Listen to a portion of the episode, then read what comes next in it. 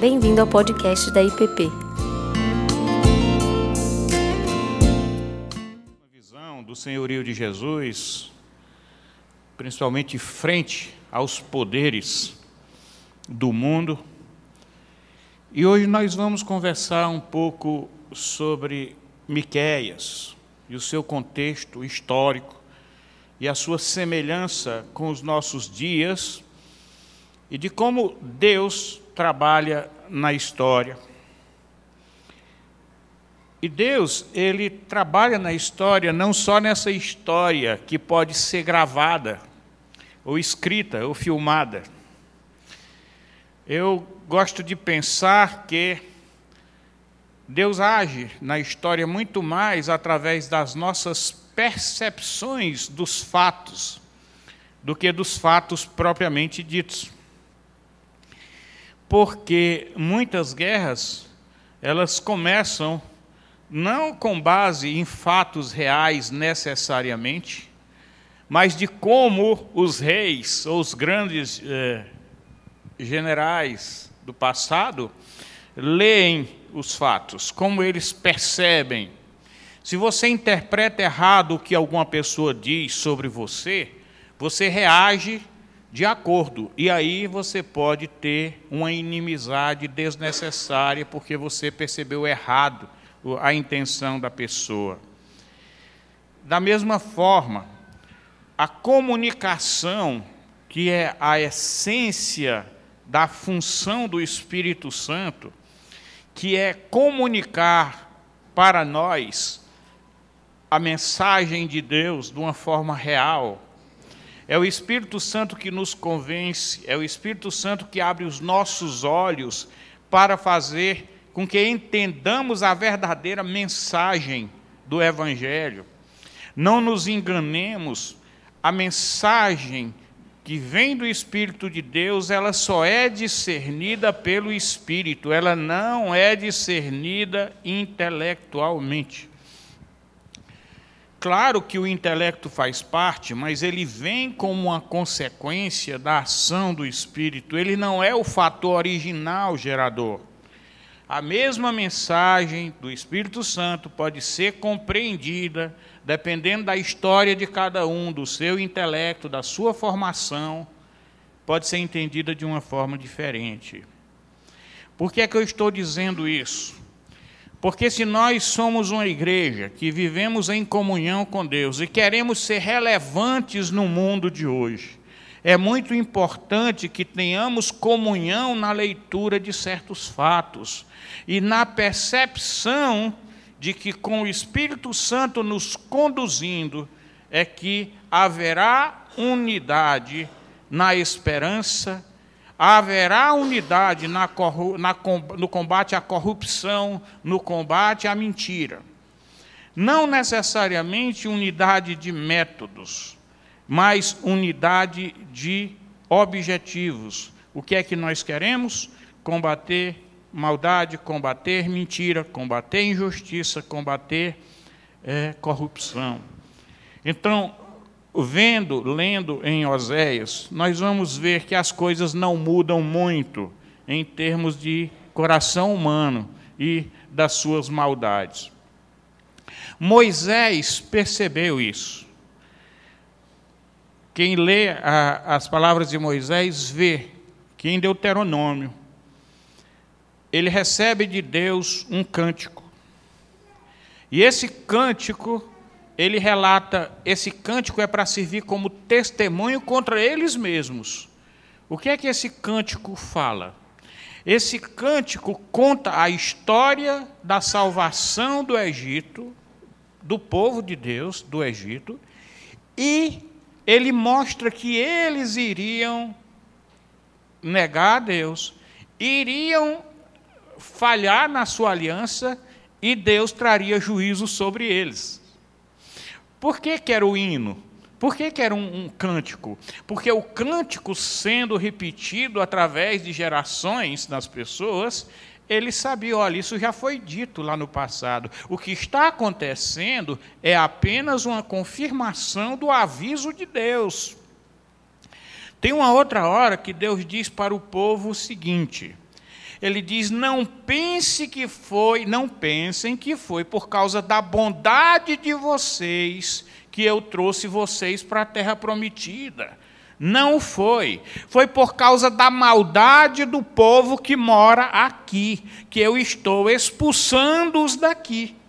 E quando vocês fizerem a mesma coisa que eles fizeram, eu vou expulsar vocês também. Está tudo escrito lá. Ou seja, em termos de maldade, não tinha um povo melhor do que o outro, não. Era tudo corrupto. E a mensagem do Evangelho, por isso, é para to todos os povos. E aquele que realmente é filho de Deus, e aquele que é aquele que é marcado pelo Espírito Santo e que creu. Esse é que é o verdadeiro judeu, segundo Paulo descreve. Corrupção, maldade, mentiras, como vamos tratar isso?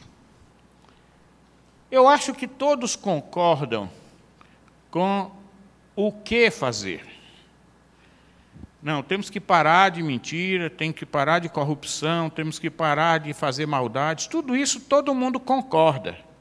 Onde é que a coisa engrossa? Onde é que a coisa pega? É como. Então cada um quer resolver o problema de uma forma diferente. E dessa forma diferente começa a se desenvolver começam a se desenvolver ideologias, começam a se desenvolver partidos políticos e uma série de coisas. E quando você menos espera, pessoas bem intencionadas estão brigando umas com as outras. E nós perdemos de vista o ponto principal, que a própria intenção do Evangelho, que é a chamada do ser humano ao arrependimento. Então nós nos apegamos às formas e esquecemos o espírito, e esquecemos a razão do que, do, do que nós temos que fazer. Quantos cristãos cometeram o erro de colocar a sua confiança em métodos ou em ideologias?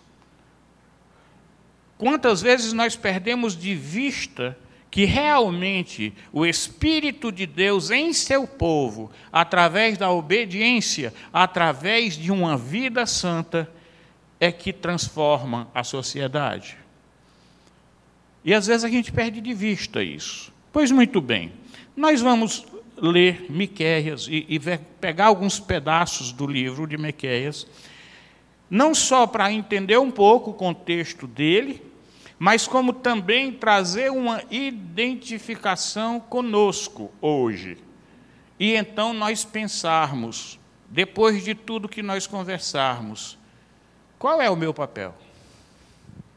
O que é que eu tenho que fazer? Onde tem que estar a minha esperança? Onde é que eu vou buscar a minha paz?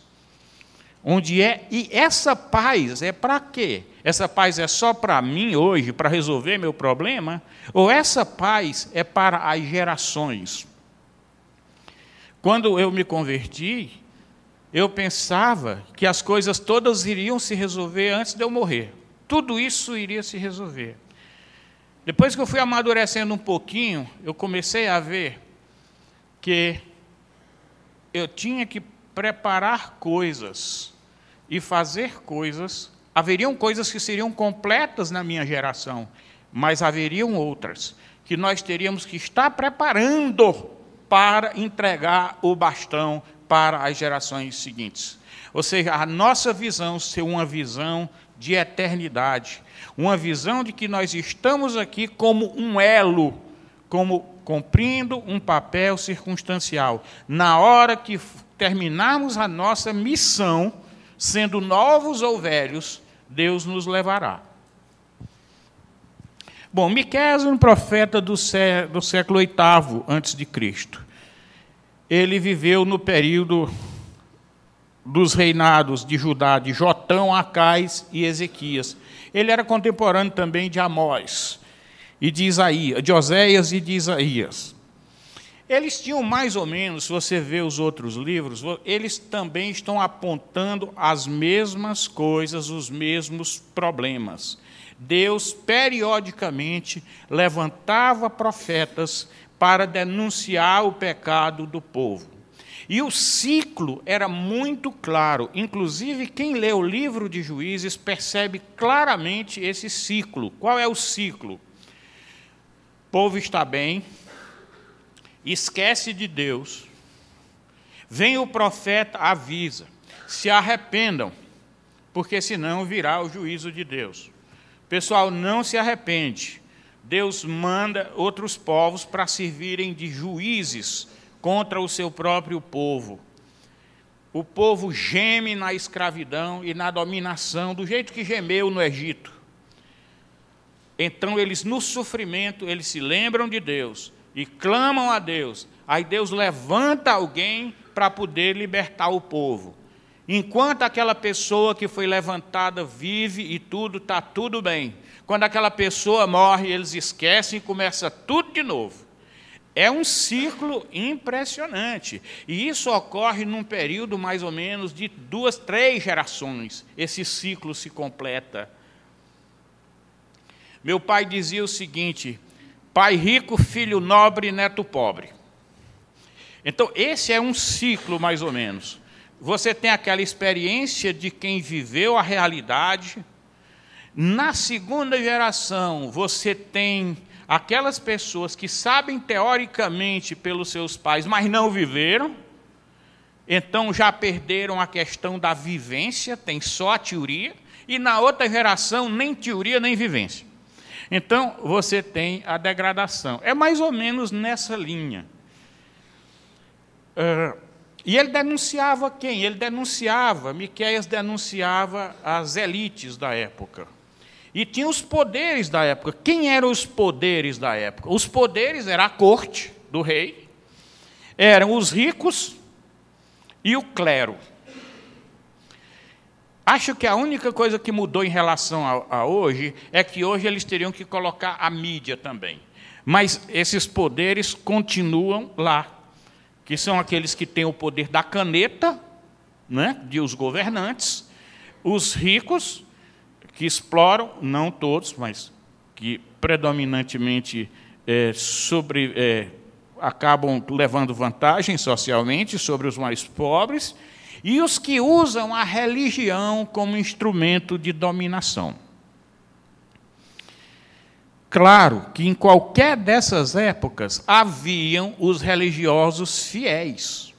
Ninguém está dizendo que era 100% errado e corrompido. Mas o que é que acontecia?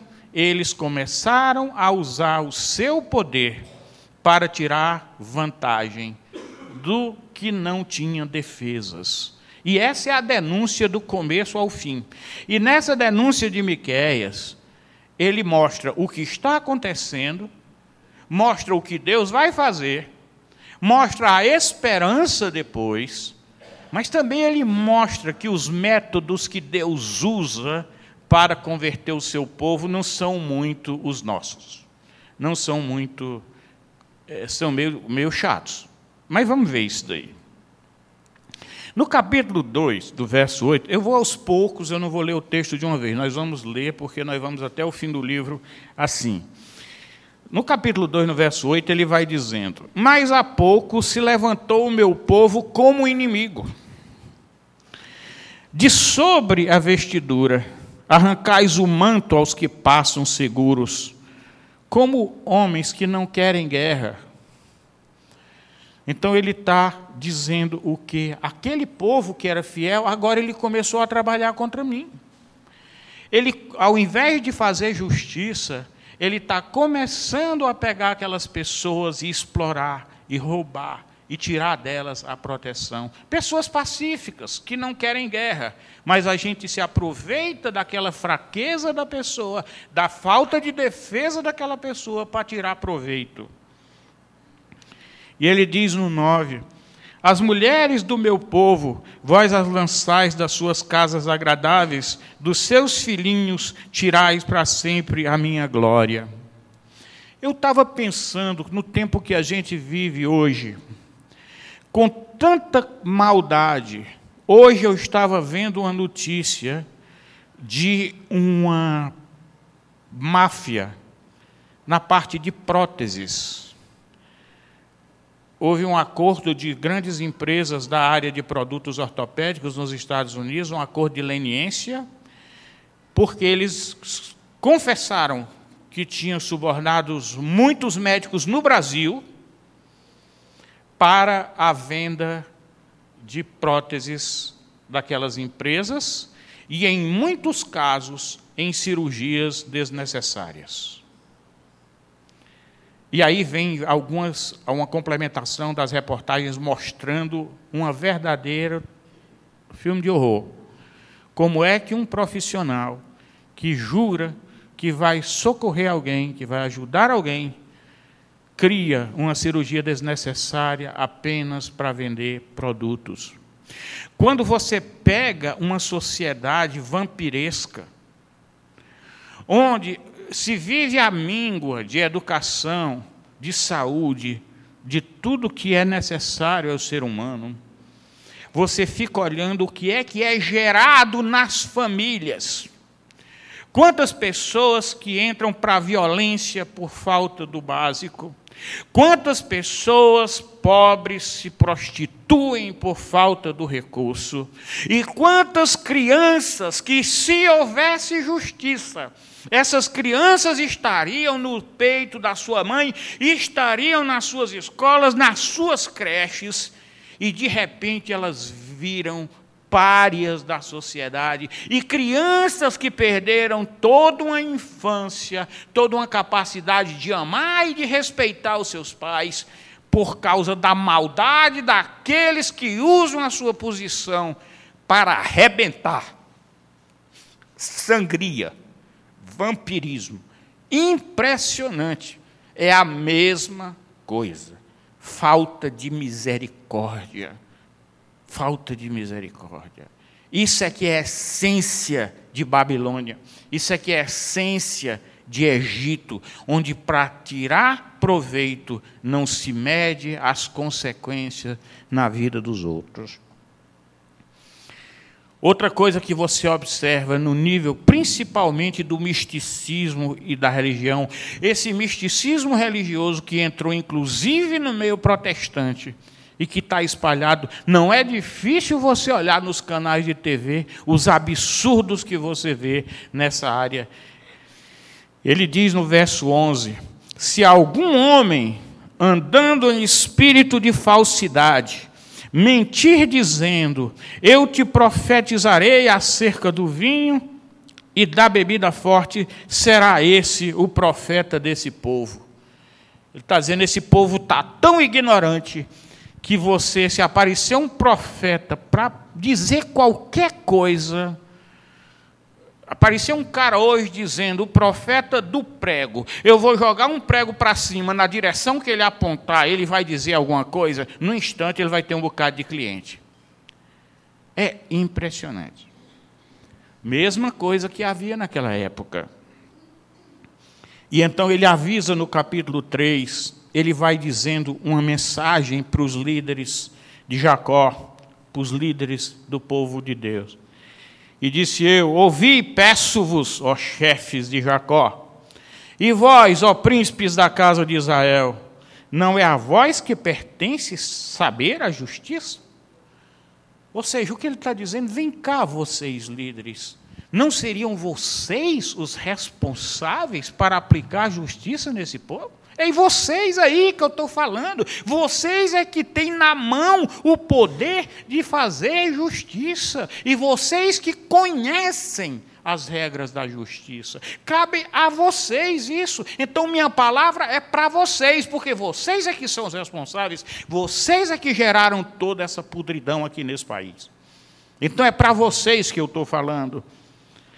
Ele diz: A vós que aborreceis o bem e amais o mal, que arrancais a pele de cima deles e a carne de cima dos seus ossos, que também comeis a carne do meu povo e lhes arrancais a pele, e lhes milçais os ossos, e os repartis em pedaços, como para a panela e como carne dentro do caldeirão. Então clamarão ao Senhor, ele, porém, não lhes responderá. Quantos religiosos falam, como no tempo de Isaías, nós oramos e o Senhor não responde? Diz lá em Isaías. Vocês sabem por quê? Que vocês até jejuam e oram e não é respondido? Porque vocês jejuam para interesse próprio, para ferir com um punho iníquo, para buscar os seus próprios interesses. Lá em Isaías diz isso. Clamarão, mas não lhes responderei. No 5 ele diz: Assim diz o Senhor a respeito dos profetas que fazem errar o meu povo, que clamam paz enquanto têm o que comer, mas preparam guerra contra aqueles que nada no terreno religioso. Enquanto você está sustentando ali de dinheiro, de tudo que eles quiserem, de, de bajulação, de tudo, Está uma beleza, você é um crente maravilhoso, irmão querido, mas na hora que você levanta a voz e diz, mude que você está pecando, na hora você já é uma pessoa que negou a fé e você já não é bem-vinda no meio. E se brincar, temos a versão protestante da excomunhão. Você é desligado da igreja.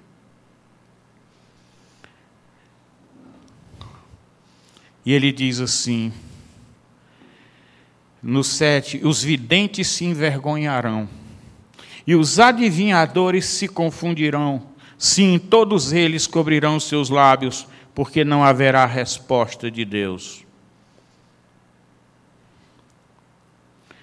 E aí o profeta fala no verso 8: Quanto a mim, estou cheio do poder do Espírito do Senhor assim como de justiça e de coragem, para declarar a Jacó a sua transgressão e a Israel. Eu fui comissionado para dizer o que eu estou dizendo para vocês. Por isso, deem ouvidos, porque eu não estou falando da carne. O poder do Senhor está sobre mim. Ouvi agora, no verso 9: Ouvi agora, vós chefes da casa de Jacó e vós, governantes da casa de Israel, que abominais a justiça e perverteis tudo o que é direito, edificando a Sião com sangue, a Jerusalém com iniquidade. Os seus chefes dão sentenças por peitas, e os seus sacerdotes ensinam por interesses, e os seus profetas adivinham por dinheiro, e ainda se encostam ao Senhor, dizendo: Não está o Senhor no meio de nós? Nenhum mal nos sobrevirá. O que é que ele está dizendo? Uma boa oferta vai gerar uma boa profecia, mais ou menos isso. E vocês aceitam favorecer o, forte contra o fraco com base em privilégios que você tem. Vocês conhecem alguma coisa? Será que acontece isso no Brasil? Será que acontece isso na igreja? Mesma coisa, mesma coisa. Portanto, portanto, por causa de vós, Sião será lavrada como o campo, e Jerusalém se tornará em montão de pedras, e o monte desta casa em lugares altos de um bosque. Por que, que Sião será lavrada como um campo? O que é lavrar um campo? Antes de implantar um campo, você tem que sulcar a terra, você tem que tirar as ervas daninhas, você tem que preparar o terreno. E esse preparar o terreno é dureza. E Deus diz o que é que vai fazer preparando esse terreno. Ele vai ter o plantio ainda, ainda vai ter colheita, mas antes precisa de arar a terra, precisa lavrar a terra. A esperança, ele promete: vou lavrar a terra, e vem uma mensagem de esperança aqui no capítulo 4. Ele diz assim, do 1 ao 8, ele diz: mas nos últimos dias acontecerá que o monte da casa do Senhor será estabelecido como o mais alto dos montes e se exalçará sobre os outeiros, e a ele concorrerão os povos. Irão muitas nações e dirão: Vinde subamos à casa do Senhor, à casa do Deus de Jacó, para que nos ensine os seus caminhos, de sorte que andemos nas suas veredas. Porque de Sião sairá a lei, e de Jerusalém a palavra do Senhor. Julgará e julgará entre muitos povos, e arbitrará entre as nações perigosas e longínquas, e converterão as suas espadas em relhas de arado, e as suas lanças em podadeira uma nação não levantará a espada contra outra nação, nem aprenderão mais a guerra. Mas assentar-se-á cada um debaixo de sua videira e debaixo de sua figueira, e não haverá quem os espante, porque a boca do Senhor dos Exércitos o disse. Pois todos os povos andam cada um em nome do seu Deus, mas nós andaremos para todo sempre em nome do Senhor, do nosso Deus. Naquele dia, diz o Senhor, Congregarei o que cocheava, recolherei o que a que tinha sido expulsa e a que eu afligi. E da que cocheava farei um resto, e da que tinha sido arrojada para longe uma nação poderosa.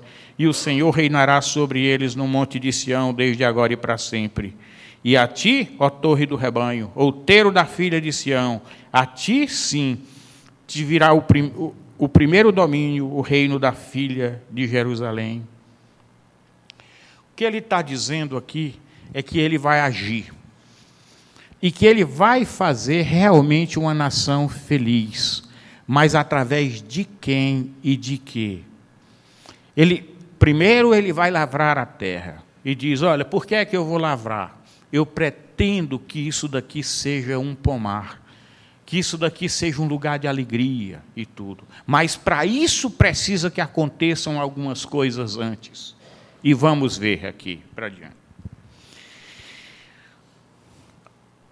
Sofre, né, no 10 ele diz: sofre dores e trabalha, ó filha de Sião, como aqui está de parto. Porque agora sairás da cidade e morarás no campo, e virás até a Babilônia. Ali, porém, serás livrada, e ali te remirá o Senhor da mão dos teus inimigos. Né? Ele diz: É, mas vocês vão primeiro para a Babilônia. Vocês agora vão saber o que é escravidão. E sabendo o que é escravidão, vocês vão dar valor à liberdade. A ida de Israel para a Babilônia, 70 anos, foi por misericórdia. A questão da vingança de Deus foi estabelecida na cruz. Quando ele nos fere e fere o seu povo, é por amor, não é por vingança. É para restauração. E se nós precisamos de juízo, vai ter juízo. Porque a disciplina faz parte da misericórdia. Pouca coisa é tão cruel como você negar disciplina a quem precisa de disciplina porque você condena aquela pessoa a uma vida longe de Deus.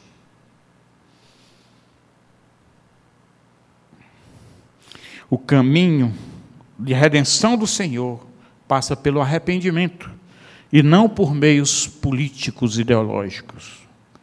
Meios políticos ideológicos podem ser meio, mas não podem virar uma religião, não podem virar um fim. E o que é que pensam os inimigos de Deus a respeito do seu povo? Eles pensam que nós somos abandonados. Quando o povo de Deus está debaixo do juízo, aí os inimigos pensam: ah, esses daí estão. Deus abandonou a eles. Como diz no verso 11. Ele diz: Agora se congregam muitas nações contra ti que dizem: Seja ela profanada, e veja os nossos olhos o seu desejo sobre Sião. Isso é o que os inimigos dizem, mas é o que é que Deus diz no 12. Mas não sabem os pensamentos do Senhor, nem entendem o seu conselho, porque as ajuntou como gavelas para dentro da sua eira. O que é juntar gavelas para dentro da eira? Quando se fazia a colheita, muitos caíam muitos pedaços, poucos. É como se estivesse fora. Eles não estavam dentro daquele corpo do povo. Era como se fosse um restinho, um resto que sobrou, para ser rebuscado depois. O que ele diz é o seguinte: eu vou pegar até aqueles que estão fora, aqueles que estão fora, perdidos, eu vou puxar tudinho, eu vou resgatar todos eles. Então não adianta o inimigo dizer que nós, que, que nós fomos abandonados, o Senhor vai restaurar. No capítulo 5, ele promete a visão espiritual da redenção definitiva. É anunciada no capítulo 5, quando ele diz, é, no 2, ele diz: Mas tu, Belém Efrata, posto que pequena para estar entre os milhares de Judá, de ti me sairá aquele que há de reinar em Israel, e cujas raídas são desde os tempos antigos, desde os dias da eternidade. Veja, poderíamos até dizer que ele está falando de um rei comum que viesse para resgatar, como tipo um Moisés que fosse lá para o Egito retirar, mas ele está falando a natureza desse que vai reinar. E qual é a natureza? desde os dias da antiguidade, da eternidade. Então é um Deus Pai da eternidade, príncipe da paz. Portanto, os entregará até o tempo em que o que está perto tiver dado a luz. Então, o resto de seus irmãos voltará aos filhos de Israel. Ou seja, é através desse, quando ele chegar, que o resto dos irmãos serão congregados para Deus. E ele permanecerá e apacentará o povo na força do Senhor, na excelência do nome do Senhor seu Deus, e eles permanecerão, porque agora ele será grande até os fins da terra. Eles permanecerão. Essa é uma grande diferença entre o povo formal o povo de raça que tinha naquele tempo, os descendentes de Abraão geneticamente, que ficavam caindo, se arrependendo, resgatados, caindo de novo, e etc, etc. Mas ele diz que quando esse, que é desde os dias da eternidade, realmente congregar, esses permanecerão. Não ficarão todo o tempo mudando. Por quê? Porque agora não é mais como o sacrifício de um boi ou de um carneiro que precisava ser renovado de tantos em tantos tempos. Agora é o sacrifício definitivo que leva ao novo nascimento daquele que tem vida eterna. Essa é a nossa esperança, essa é a nossa paz. No verso 5 ele diz: E este será a nossa paz. O que é que faz com que nós possamos ter paz hoje? É saber que aconteça o que acontecer, quer vivamos, quer morramos, somos do Senhor. Isso é que nos dá a paz. E aquilo que nós formos chamados a fazer, Ele vai estar conosco. Como Jesus dizia, não se preocupem quando vocês forem chamados diante das autoridades para falar, porque receberão, vocês receberão as palavras certas. Qualquer que seja a missão que Deus der para cada um de nós fazermos no mundo em que nós vivemos, que nós possamos fazer e cumprir essa missão no nome do Senhor e andando no seu espírito. E como é que nós andamos no espírito? Ele é o espírito contrário de Babel, ele é o espírito contrário de Adão, porque aquele espírito que fez Adão pecar, aquele espírito que causou o assassinato lá por Caim, aquele é o espírito da desobediência. Mas o espírito no qual nós temos que andar hoje é o espírito da obediência. Deus vai construir a sua história em nós através da obediência. A obediência que vem da fé. Porque como eu obedeço se eu não creio? E a fé que vem pelo um relacionamento pessoal com aquele que é a nossa paz. Nós não vamos ter paz de outro jeito, meus irmãos. É ilusão. Nós vamos correr a tudo atrás de qualquer lugar, de qualquer canto. Não é no poder que vamos ter paz. Não é num sistema democrático que vamos ter paz. Tudo isso é muito bom para se fazer justiça, ótimo, mas eu não vou ter paz desse jeito. A minha paz é a paz que Jesus dá. E o que é que ele diz? A minha paz eu vos dou, eu não a dou como o mundo dá. Qual é a paz que o mundo dá? A paz que o mundo dá é aquela que depende da situação, que depende do que acontece ao seu redor. Mas a paz que Deus dá é a paz que é baseada unicamente na consciência de que Ele está do nosso lado e que Ele é o nosso fiador. Ele é quem segura a peteca, Ele é quem guarda, nos guarda. Jesus diz: Senhor, eis-me aqui, e aqueles que tu me destes, nenhum se perdeu, a não ser o filho da perdição, para que se cumprisse as Escrituras. Ou seja, a ovelha de Jesus ninguém toma. Essa é a nossa paz. Quando o Salmo 23 diz assim: A tua vara e o teu cajado me consolam, é porque nós sabemos que se nós precisarmos, Deus vai nos disciplinar, mas Ele não vai nos perder. Então, o fato de Ele estar olhando para nós como um pastor, olha para sua ovelha e não deixa o lobo pegar, essa é que é a nossa segurança essa é que é a nossa paz. A nossa paz não está na nossa estabilidade de emprego. A nossa paz não está num país, em morar num país que é tudo funciona maravilha, que não tem corrupção. Nossa paz não é essa.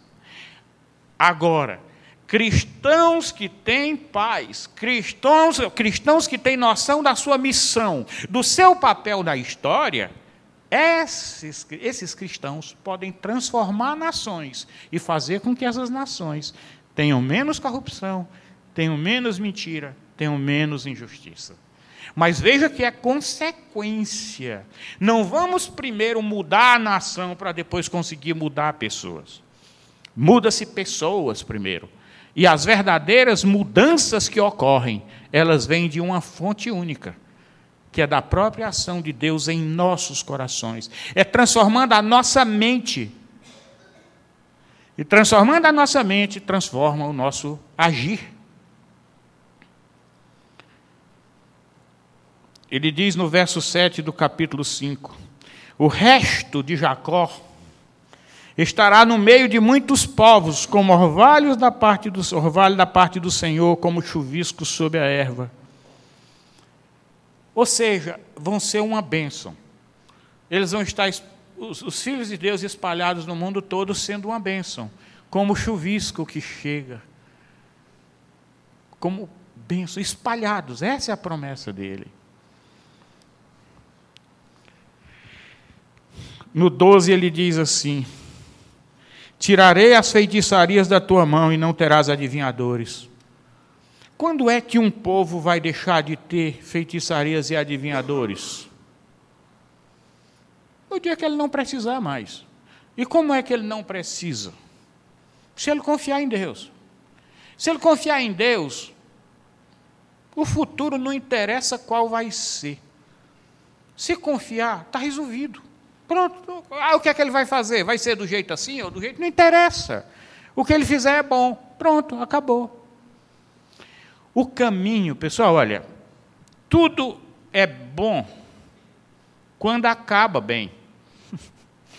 Ou seja, se a sua vida for uma maravilha e tudo, e você for para o inferno, esse caminho foi maldito desde o começo, porque ele te levou para o inferno. Mas se você teve desafios, sofrimentos e tudo, e tudo, e tudo, e sofreu e tal, mas chegou no lugar certo, foi salvo, então foi uma bênção, porque foi aquele caminho que te levou à salvação. Eu não tenho que estar me preocupando se ah, hoje eu estou sofrendo, amanhã eu não estou. Não, eu compartilho meu coração com meus irmãos ou com Deus, no sentido de pedir que Ele alivie minha dor. Tudo bem, Mas isso faz parte do processo que Deus tem em nós para o que interessa, que é a chegada na terra prometida. Isso é o que interessa. O maná no deserto, maravilha, Deus supriu. A água da rocha no deserto, maravilha, Deus supriu. As codornas, Deus supriu. Tudo bem, isso é tudo muito bom, mas o que é que interessa? É a terra prometida. Meu. Isso é o que interessa. Então nós temos, num certo sentido, nós ainda estamos atravessando um deserto. E para atravessar esse deserto, nós precisamos da fé. Da fé daquele que nos supre todos os dias com o seu maná. Isso é o que pode me dar paz. Senão eu vou viver com medo. Vou viver com medo. Deus não quer que tenhamos medo. Quantas vezes ele diz: Não temais, ó vermezinho de Jacó, que eu te seguro pela mão direita. Não temas, porque tu és meu não temer. E quando é que eu não temo? Quando eu confio. E quando é que eu confio? Quando eu conheço. E quando eu conheço? Quando eu convivo, quando eu me relaciono. Minha mãe, se ela ainda tivesse alguma consciência clara, eu tenho certeza absoluta que se eu precisasse de recurso e ela tivesse, na hora que eu ligasse, ela ia dizer: me dá o número da sua conta. Por que, é que eu teria certeza disso? Porque eu conheço minha mãe.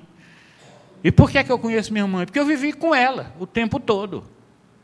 Isso é o que eu conheço. Como é que eu conheço alguém com quem eu não convivo? Ou então com quem eu convivo só de uma forma operacional, funcional? Aí vem a questão da pregação do domingo passado à noite. O, o amor, o primeiro amor. Onde é que eu tenho um amor de afetos e não um amor funcional? é com aquele com quem eu convivo diariamente. É aí onde está a meditação, é aí onde está o salmo, é aí onde está o chamego. A gente estava conversando ontem, né, lá no, no Parque da Cidade, e a gente falou um pouco sobre música. Estava falando com o boy. E o boy parece que ele é meio analfabeto em busca, e eu que sou entendido de música, né? Mais ou menos assim. E eu falando de música logo com ele, né? Que é professor de música. Bem, e eu estava falando para ele da diferença dessas músicas mais elaboradas, né? Dos europeus, dos americanos e tudo. E como aquelas músicas mais simplistas, mais tribais, de alguns irmãos africanos, que são mais repetições curtas e, e, mais no ritmo do que na história contada pela, pela, pela letra. E nós vimos que, conversando com outro, como tem duas partes que se completam. Uma é aquela que é simplesmente a sensação, é o chamego, é a parte emocional. É quase que você não está muito preocupado em pensar, mas você está preocupado em sentir a presença de Deus que é essencial para o nosso coração, para as nossas emoções. E existem aquelas coisas que são mais explicadas, mais verbalizadas, que são quando nós pedimos as coisas de Deus, estabelecemos, colocamos pedidos até para saber se recebemos ou não depois coisas mais elaboradas. Mesma coisa. Nós precisamos desses afetos, porque senão toda a parte elaborada fica morta. Para eu ter paz, eu preciso de confiar. E a confiança não está necessariamente nessas questões racionais. Nem sempre.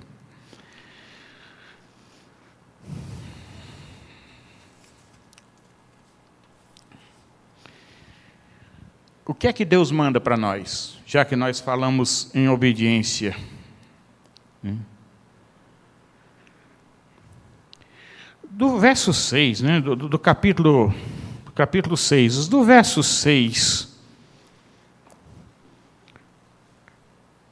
ele, ele, ele vai fazer, falando o seguinte: Com o que me apresentarei diante do Senhor e me prostrarei perante o Deus excelso? Apresentar-me-ei diante dele com holocausto, com bezerros de um ano? Veja, naquele tempo era esse o sacrifício. O pessoal chegava para o altar, para o sacerdote, com bezerros, com essas coisas. E, e Miquel já está dizendo, não é isso que Deus está tá querendo, não. Ele diz assim, no 8: Ele te declarou ao homem o que é bom. O que, e que é que o Senhor requer de ti, senão que pratiques a justiça e ames a benevolência, andes humildemente com o teu Deus? Estou dizendo, olha, o que eu quero é misericórdia. O que eu quero é justiça. É isso que eu quero. Esses bois aí, essas coisas, elas só fazem sentido se você fizer isso porque você me ama, porque você é justo, porque você é compassivo, aí você chega e me oferece uma oferta. Perfeito, eu aceito.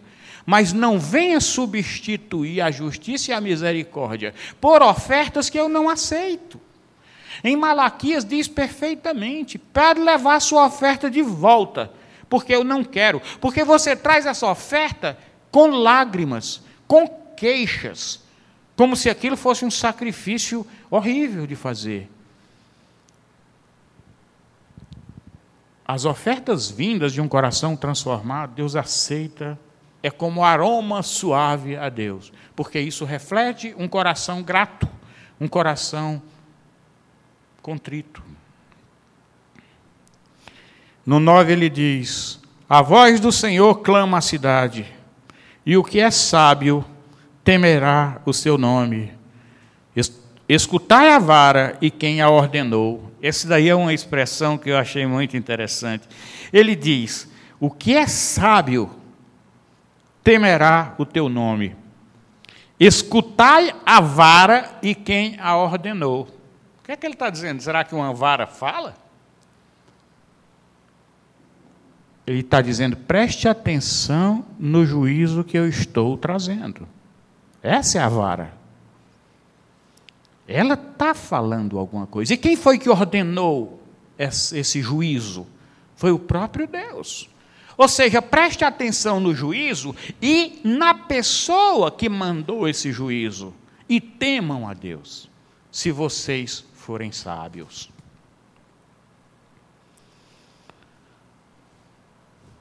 No 10 ele diz: Porventura ainda há na casa do ímpio tesouros da impiedade, ou seja, adquiridos com corrupção e às custas da miséria dos outros?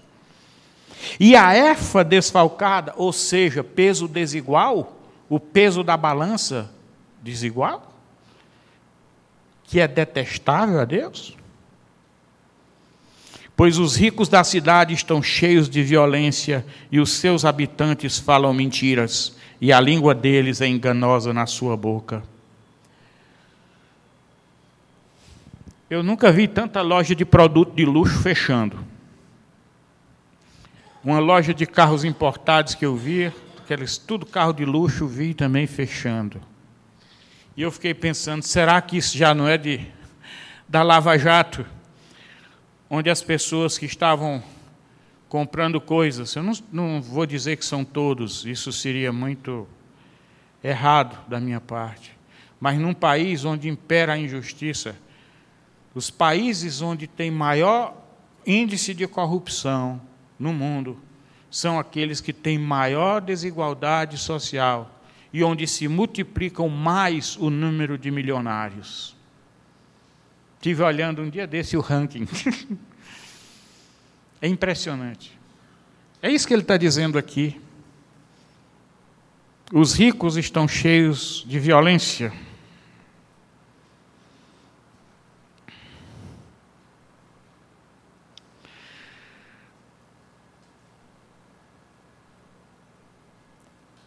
A, a, natureza corrupta da nossa carne acontece em qualquer época, onde há rebeldia aos valores divinos.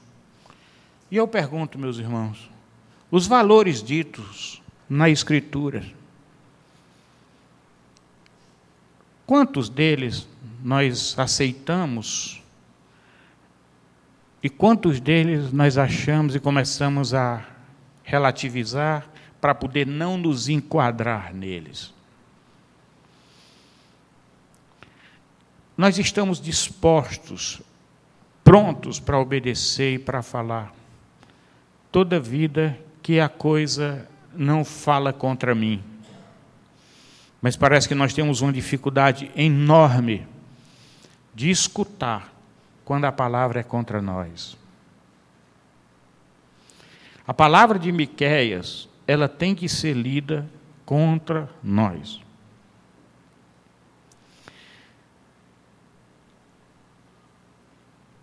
Ele mostra, quando ele fala da Babilônia, ele diz: Vou levar para a Babilônia e o povo vai se mudar da cidade para o campo. Ele diz no texto.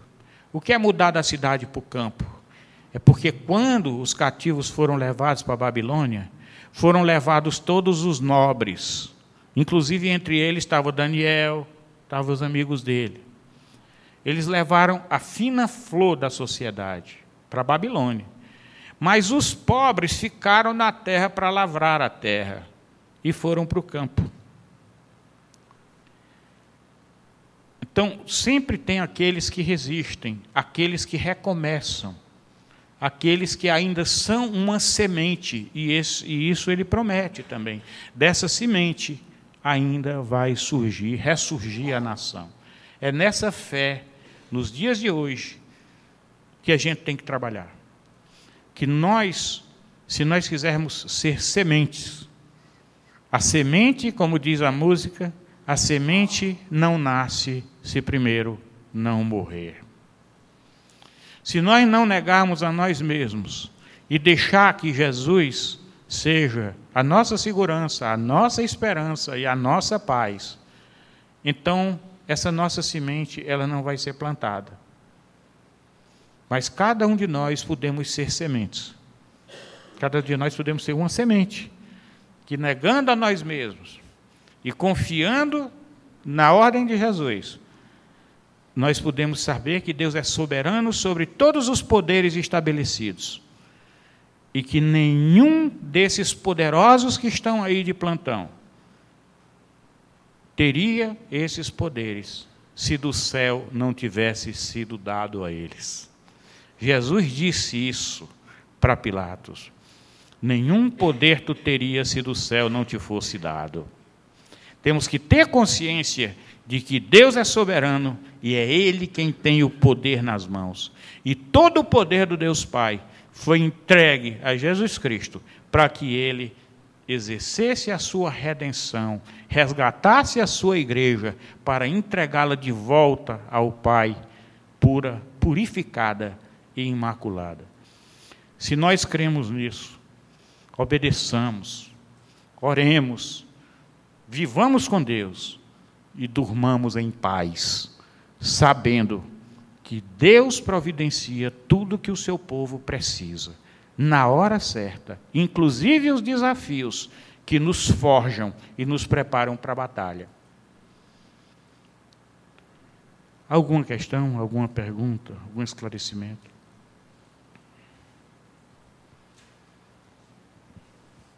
Deus abençoe. Você acabou de ouvir o podcast da IPP. Para saber mais, acesse nossa página em www.ippdf.com.br.